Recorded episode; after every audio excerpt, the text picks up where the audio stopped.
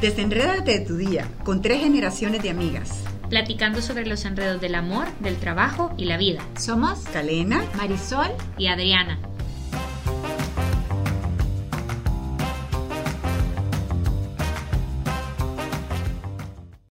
¿En qué te conviertes cuando no duermes? ¿Cuál es el tiempo ideal para dormir? ¿Cuáles son las claves para dormir bien? Y en el podcast de hoy, dime cómo duermes y te diré quién eres. Yo solo les puedo decir que cuando no duermo, Shrek no es nada. Ah, O sea, ya. nos con- yo me convierto en ogro. Y, y aparte, mi cuerpo se queja y me da migraña. Y además de que me da migraña, después me vuelve a costar dormir. Y después me agarra rash en todo el cuerpo. Así, o sea, somático, o sea, no O es sea- solamente tu, tu humor, sino también es el reflejo también de tus síntomas. Totalmente. Bueno, yo no soy persona si no he tomado café después de, de no dormir bien. Bueno, y también durmiendo bien. Sea, Fíjense que yo les quería contar otra anécdota. Yo no me acuerdo cuántos años iba a cumplir y mis, yo estaba empezando, o sea, sí, imagínense, hace como 8 años, o sea, hagan la, la resta.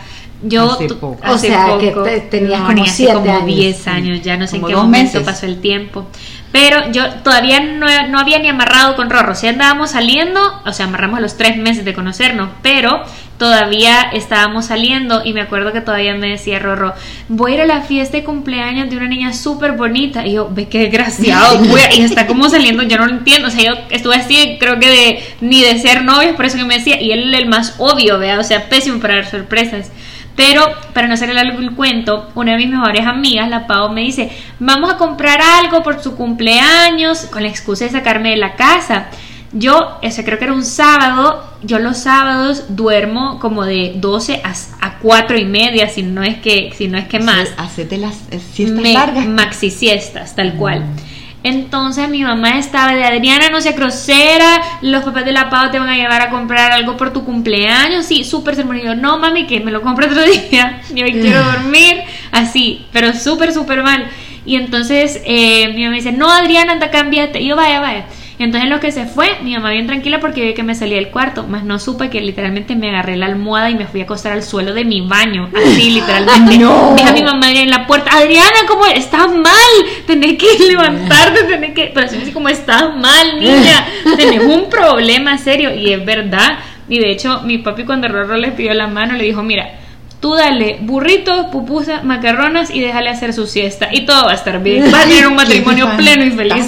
Mira, yo no sabía que tan serio es este tema de la siesta del fin de semana, porque el otro día estaba Sí. platicando con un joven que está pues recién comenzando su noviazgo y me dice, Calena, me pidió que a la hora de mi siesta habláramos. Y yo, pues yo hubiera entendido que era una buena petición, pero se ve con lo que tú me estás diciendo No, que es el tema de es dormir ofensivo. es, Es importante. Sí. Es que la y verdad por eso es que estamos cuando- haciendo este podcast. Claro, porque la cosa es que cuando no dormimos estamos más cansados, nos ponemos de mal humor, nos duele la cabeza, tenemos esas migrañas, tenemos, no podemos ni tomar decisiones, nos da ansiedad. se te baja el, el, el sistema inmunológico, pierde fuerza. Eso es gravísimo. Y más ahora en pandemia y expandemia y postpandemia, Y- necesitamos tener un sistema un inmunológico. sistema inmunológico, o sea, ¿eso qué quiere decir el sistema Saludable. inmunológico? Es que nuestra defensa, nuestro cuerpo no se puede Nos defender funcionen. de todos los virus, enfermedades y lo que sea que haya. Y no dormir bien Por no inflama dormir. el organismo. Y la inflamación en el organismo significa cualquier una enfermedad gravísima, como el cáncer, como, bueno, la migraña es también una inflamación, todo es una inflamación. Así que de verdad, este podcast desde hace rato lo queríamos hacer y no es porque nosotros somos expertos en eso, porque hay médicos de, del sueño, pero sí, las tres hemos hecho investigación y, y- y todas con experiencia y tenemos para los que quieran, por ejemplo, el doctor especialista Javier Álvarez con B grande, es neurofisiólogo español, que ustedes pueden googlearlo en YouTube y van a encontrar todos los consejos porque él trabaja en una unidad privada de sueño. Luego está el doctor, que ahorita se supone que es una de las más grandes eminencias en Europa, el doctor Matt Walker. Y eh, en El Salvador eh, ya existe a nivel de em, sistema público, ya una unidad, como en todos los países, porque muchos de ustedes son de otros países que no sean el nuestro, eh, existen unidades de sueño que ustedes pueden acceder a través de que su, su doctor privado les haga la referencia si es que hay espacio en eso. Ese es el único problema. Y también este podcast creo que es importante porque a veces la solución a nuestros problemas más grandes está a nuestro alcance y no la vemos precisamente por eso. Muchos problemas de salud se derivan de dos simples cosas y las preguntas te las hacen. ¿Está tomando suficiente, suficiente agua? Es una. Y la segunda, ¿está durmiendo bien? Entonces, si en este momento usted tiene una serie de problemas que no le encuentra quizás explicación, obviamente el consejo más importante es el de un médico, pero sí hágase la pregunta, ¿estoy durmiendo bien? Y también hay, hay que hacer el disclaimer de que nosotros no vamos a diagnosticar enfermedades o que hay algunas enfermedades que hay que ir al médico para diagnosticarlas, entre ellas el síndrome de apnea de sueño o si hay movimientos periódicos en las piernas o en, las manos que son atípicos o también si tenemos un problema de sonambulismo o si tenemos terrores nocturnos o insomnios crónicos ese tipo de cosas ya, más complicadas se pueden tratar con algunas de las cosas que vamos a decir acá, pero lo mejor es ir a un especialista para poder eh, pues hacer la solución más completa, ¿verdad?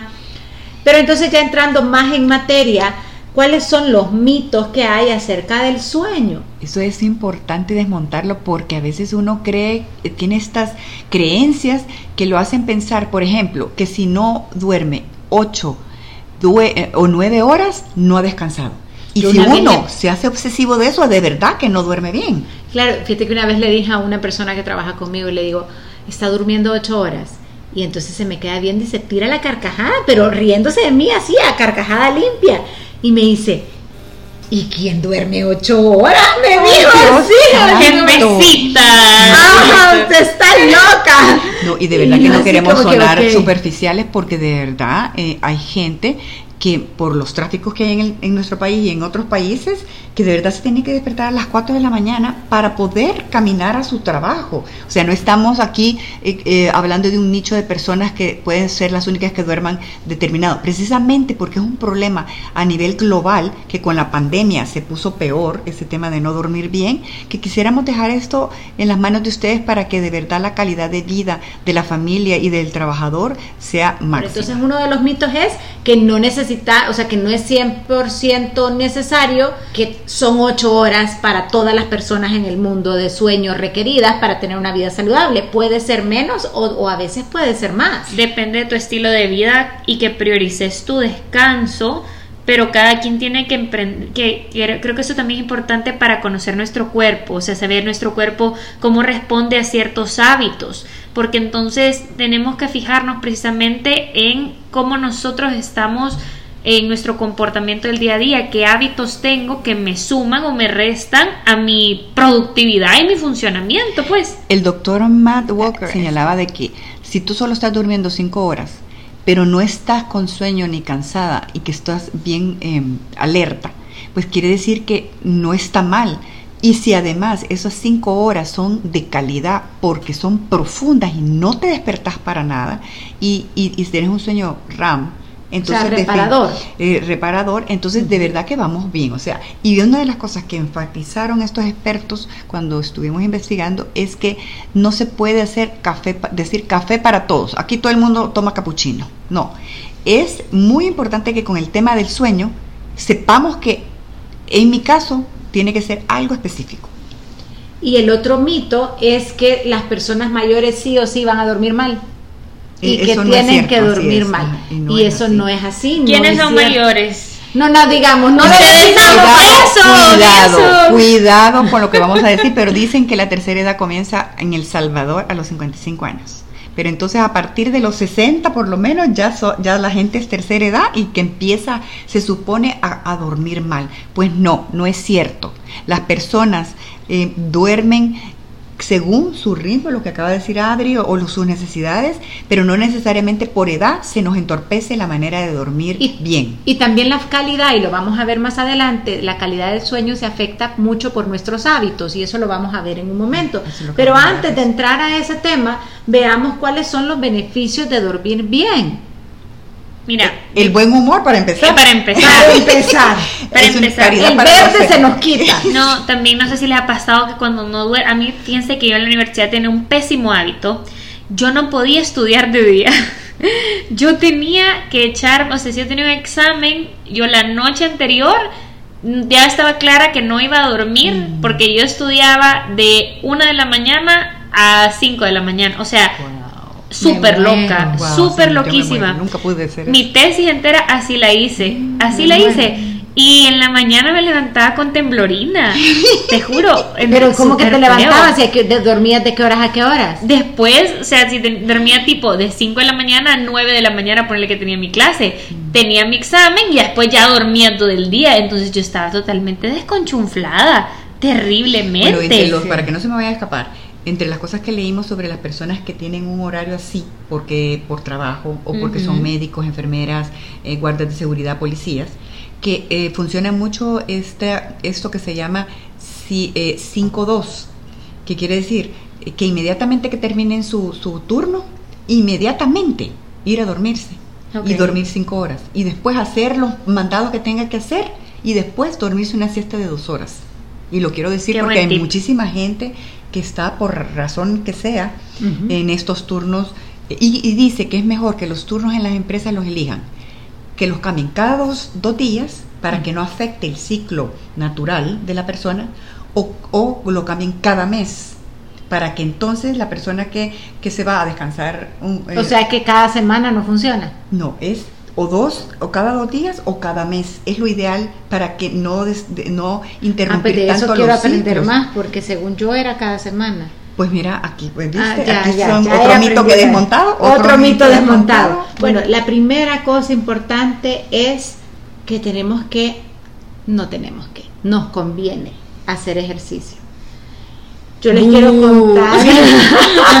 no, pero miren, yo si hay alguien que jamás en su vida ha hecho ejercicio soy yo. En O sea, serio, yo siempre te imaginaba súper atlética. no me gusta hacer ejercicio, no me gusta ningún deporte. Detesto que me vayas a decir, banda, correr. ¿En O sea, serio? me muero. Nadar me voy a ahogar. Si me meto a una piscina me ahogo. O sea, no me gusta el ejercicio, que quede claro. Pero gracias a Dios.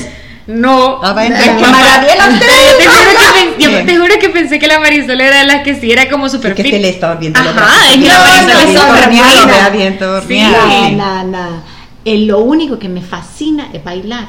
Y te quiero decir que el año pasado tuve una, una racha de un par de meses, no fue tan corta, de migrañas todos los No, días. yo me acuerdo. Había O sea- podcast que grabamos y tú te sentías Sí. de la patada. Con una carita con los ojos cerrados lo grabamos y aún así. Bueno, pero porque Dios es grande, ¿verdad? Pero sí, no bueno. supe cómo hiciste. pero fue espantoso y me hicieron mil exámenes, resonancias magnéticas, de todo. ¿Ok? Al final no me encontraron nada, pues después pensaron que era apnea de sueño, me hicieron todos los estudios de apnea de sueño, sí resulta que dejaba de respirar un par de segundos por, por X cantidad de tiempo, pero era como lo normal de todo mundo, o sea que tampoco era grave, no me tenían que poner el aparato, nada. Entonces el doctor me dejó una medicina que era una cosa súper astral y entonces yo dije no, yo, yo antes de tomarme esa astralidad que no sé ni qué efectos tiene, voy a empezar a hacer ejercicio. Y entonces conseguí una amiga mía que llega un día a la semana a bailar conmigo y otras dos vecinas a mi casa. Yo no les puedo explicar, no volví a tener migrañas.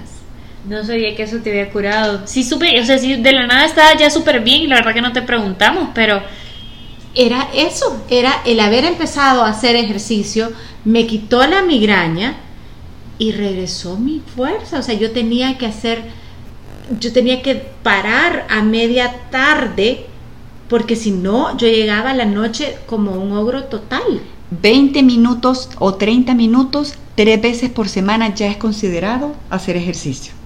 Va. O sea que yo solo me divierto. O sea, en estos momentos solo. A mí lo que yo, lo que yo necesitaba para quitar la migraña Sí, era, era el- feliz. Saludable no feliz. sabemos, pero feliz así es. Entonces, ¿qué pasa con esta solución que a veces ponen de que, mira, eh, ponete a leer para que te ayude a, a- a dormir? Pues sí, es cierto. Resulta de que si tú lees 20 minutos y estás cabeceando en las páginas y no pasas de, la- de las dos primeras páginas, Ajá. entonces está bien, porque te está sirviendo para leer. Ahora, ¿Qué libro si es? tú- Para no leerlo, para dormirme. pero si tú te vas a tardar como seis meses en leer el mismo libro porque te tenés que repetir. Pero si tú de verdad te gusta leer, lo que te sugieren es que mejor lo hagas mm, a otra hora. Ajá. Pero si te funciona para dormir, está perfecto. Luego la otra cosa es Pero las espérate, y eso de la luz anaranjada es cierto. Así, resulta de que la luz del día te hace que no durmas. Ujú. Pero además, si no recibís luz al menos, oigan esto, dos horas al día. ¿Qué quiere decir eso? Yo había oído que 20 minutos, pero el, el no recibir el sol en la piel no te permite dormir. Entonces, por lo tanto, para dormir mejor, tenés que dormir sin luz para que el cerebro sepa que es hora de dormir. Pero además, si no recibimos este sol, que entonces, y que al menos tiene que ser entre una y dos horas, ¿qué es lo que te sugieren? Que esa llamada telefónica te salgas a la terraza para que te dé el, el brillo. Si tenés que ir a la tienda a comprar algo, no uses el, el bus ni el carro, sino que andate caminando. Que uses todo lo posible para que te dé el sol en el día para recibir la vitamina D o todas las vitaminas que tengan que hacer. Luego las, pan, las siestas. Las siestas, ese es otro mito que no desmontamos, que podría decir no durmas porque Pero te va a quitar el sueño. Ajá. Eso pudiera suceder si te haces la siesta como a las seis y media o siete de la noche. Pero si tú haces la siestecita eh, de a las 3 de la tarde entre 12, de- en un almuerzo temprano y después una siesta de 20 minutos, estás perfecta para hacerlo. O sea que, ¿y esto qué, qué te lleva? Que tenés que hacer cena temprano. Pero mira, y todavía hay gente que puede hacer la siesta a esas alturas de la vida, con la vida que llevamos, que todos corremos tanto. Pues te voy a contar O que en Japón y en muchísimos países del mundo ya Ajá. están descubriendo que si, y en los call centers, Ajá. ¿verdad? Ya están descubriendo que si hay lugares de dormir, alfombras con, con, con bolas, y los empleados van y se duermen 5, 10, 15, 20 minutos, se vuelven más creativos, tienen más energía y vale la pena que las personas, o sea, que si tú ves a alguien durmiendo después de almuerzo cinco minutos, no es ni por aragán ni porque no durmió, sino que porque está siendo consecuente con las nuevas tendencias globales para tener ma- mayor energía. Otro Ay. consejo que puede ser bueno es intentar levantarse a la misma hora. Uno, porque dicen que cada si 21 días haces lo mismo, haces un hábito. Entonces ya no te va a costar tanto. Y también porque nosotros tenemos ritmos. ¿Esto qué quiere decir? Aprendamos cómo funcionan los ciclos de sueño para poder obtener el mejor descanso. No si dormimos, no significa, si duermo 10 horas, no voy a descansar más de lo que dormiría 7 o que dormiría 5. Eso es también otro mito. Si ustedes en internet buscan los ciclos de sueño, hay diferentes como calculadoras de sueño que ustedes ponen a la hora que se quieren levantar y les dice a qué cuáles son sus opciones de hora para levantarse para que cumplan X cantidad de ciclos de sueño. Cada ciclo de sueño es de una hora y media. Entonces, si ustedes van cumpliendo eh, ciclos de sueño de hora y media, ¿Y ideal, cómo se llama todo eso? se, O llama, son- se llama como los ritmos circadianos. O sea, que vas a dormir o tres horas, o cuatro y media, o seis, o siete y media. Correcto. o- ¿Verdad? Pero no dormir ocho horas o seis y media. Sí, uno tiene que aprender a cómo trabajar esos ritmos de sueño para encontrar el mejor descanso. Eso es algo súper curioso y sí los invito, si lo están oyendo, a que lo puedan googlear porque es algo bien interesante y por lo menos a mí me ha servido cuando yo sé que por cualquier cosa me ha costado tarde, por una cena y me tengo que levantar y quiero estar al día siguiente descansada. Siempre intento eso de ver, ok, ¿cuántos ciclos de sueño puedo hacer? Eh, y cumplir la hora que me tengo que levantar, pero igual sentirme descansada. Y a veces son diferencias de media hora, 45 minutos, y créanme que hace una gran diferencia. O sea, por ejemplo, que si yo me acuesto súper tarde eh, el fin de semana porque fue una boda y entonces a la una de la mañana llegué y me acosté y normalmente en domingo o todos los días me levanto, entre semana me levanto a las 6 de la mañana, puedo alargar esa, esa despertada, no mucho, sino que una media hora, digamos, en lugar de las 6 de la mañana sería las seis y media o las 7 o los 8 a lo máximo. No decir voy a, vaya, como me, me- me acosté a las 5 de la mañana, voy a dormir hasta las 3 de la tarde. Sí, es eso que... que- No hay que hacer eso. Claro, y por, por eso es esa sensación que a veces te dicen, puchica, no sé cómo dormí tanto y me siento más cansada de lo que me Mm, acosté. esta es la es explicación. justo por eso, porque tú interrumpiste tu ciclo de sueño. Pues Entonces, tienen que medir eso, no interrumpir sus ciclos de sueño para poder obtener el mejor descanso. Sí, ese, ese es uno de, las, de los consejos que nos dieron. Tratar de levantarse eh, siempre a la misma hora. No tanto acostarse fijo, sino levantarse más o menos, más o menos media hora, dependiendo de la parranda, pero sí fijo. Y otra última cosa que a mí me parece importante es no se acuesten viendo desgracias. O sea, literalmente en general, Netflix, ni películas de miedo, ni noticias trágicas, o sea, Cierto. porque ustedes se duermen con un pensamiento negativo y créanme, el cerebro se queda con esas cosas. Y en muchos casos las pesadillas no son que te viene una tragedia apocalíptica, es que saber qué perica viste y entonces tu cerebro empezó a procesarlo con otras cosas que te estás pensando porque el cerebro no deja de funcionar. O sea, eso ténganlo claro, nuestro cerebro nunca duerme, por eso hay que mantenerlo hidratado, descansar, comer bien, pero nuestro cerebro sigue trabajando y cuando estamos soñando y hay pesadillas, él está como reproduciendo todos esos pensamientos que tenemos. Entonces, si nosotros nos acostamos con pura miseria, entonces vamos a dormir mal porque vamos a dormir radioactivos literalmente. Por eso nos, nos han enseñado que el primer pensamiento del día y el último pensamiento de la noche tienen una gran relación.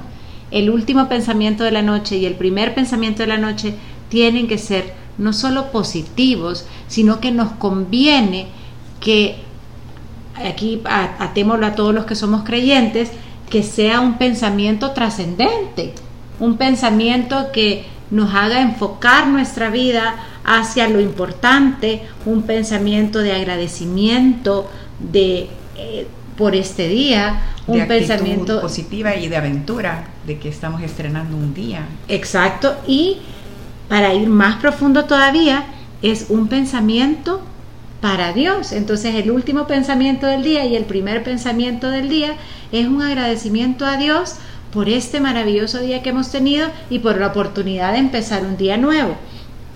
O sea Y que por para eso desenredar todo este tema, podríamos decir, sea positivo en la mañana y en la noche al despertar. También te ayuda, te ayuda eso y necesitamos también para poder dormir aquellos tiempos de silencio, porque muchas veces nuestro día corre de un ruido a otro, a otro, a otro, a otro y entonces nunca nuestro cerebro baja revoluciones, entonces no sabe cómo dormir. Y entonces Bueno. nuestros últimos tres consejos para recapitular y finalizar. Uno, si, si sentís que no estás teniendo el humor adecuado, que no estás siendo la persona que quisiera ser en tu día a día, Si intenta, pasas cansado sí, todo el día, intenta ver tu sueño, pasa. intenta mejorarlo.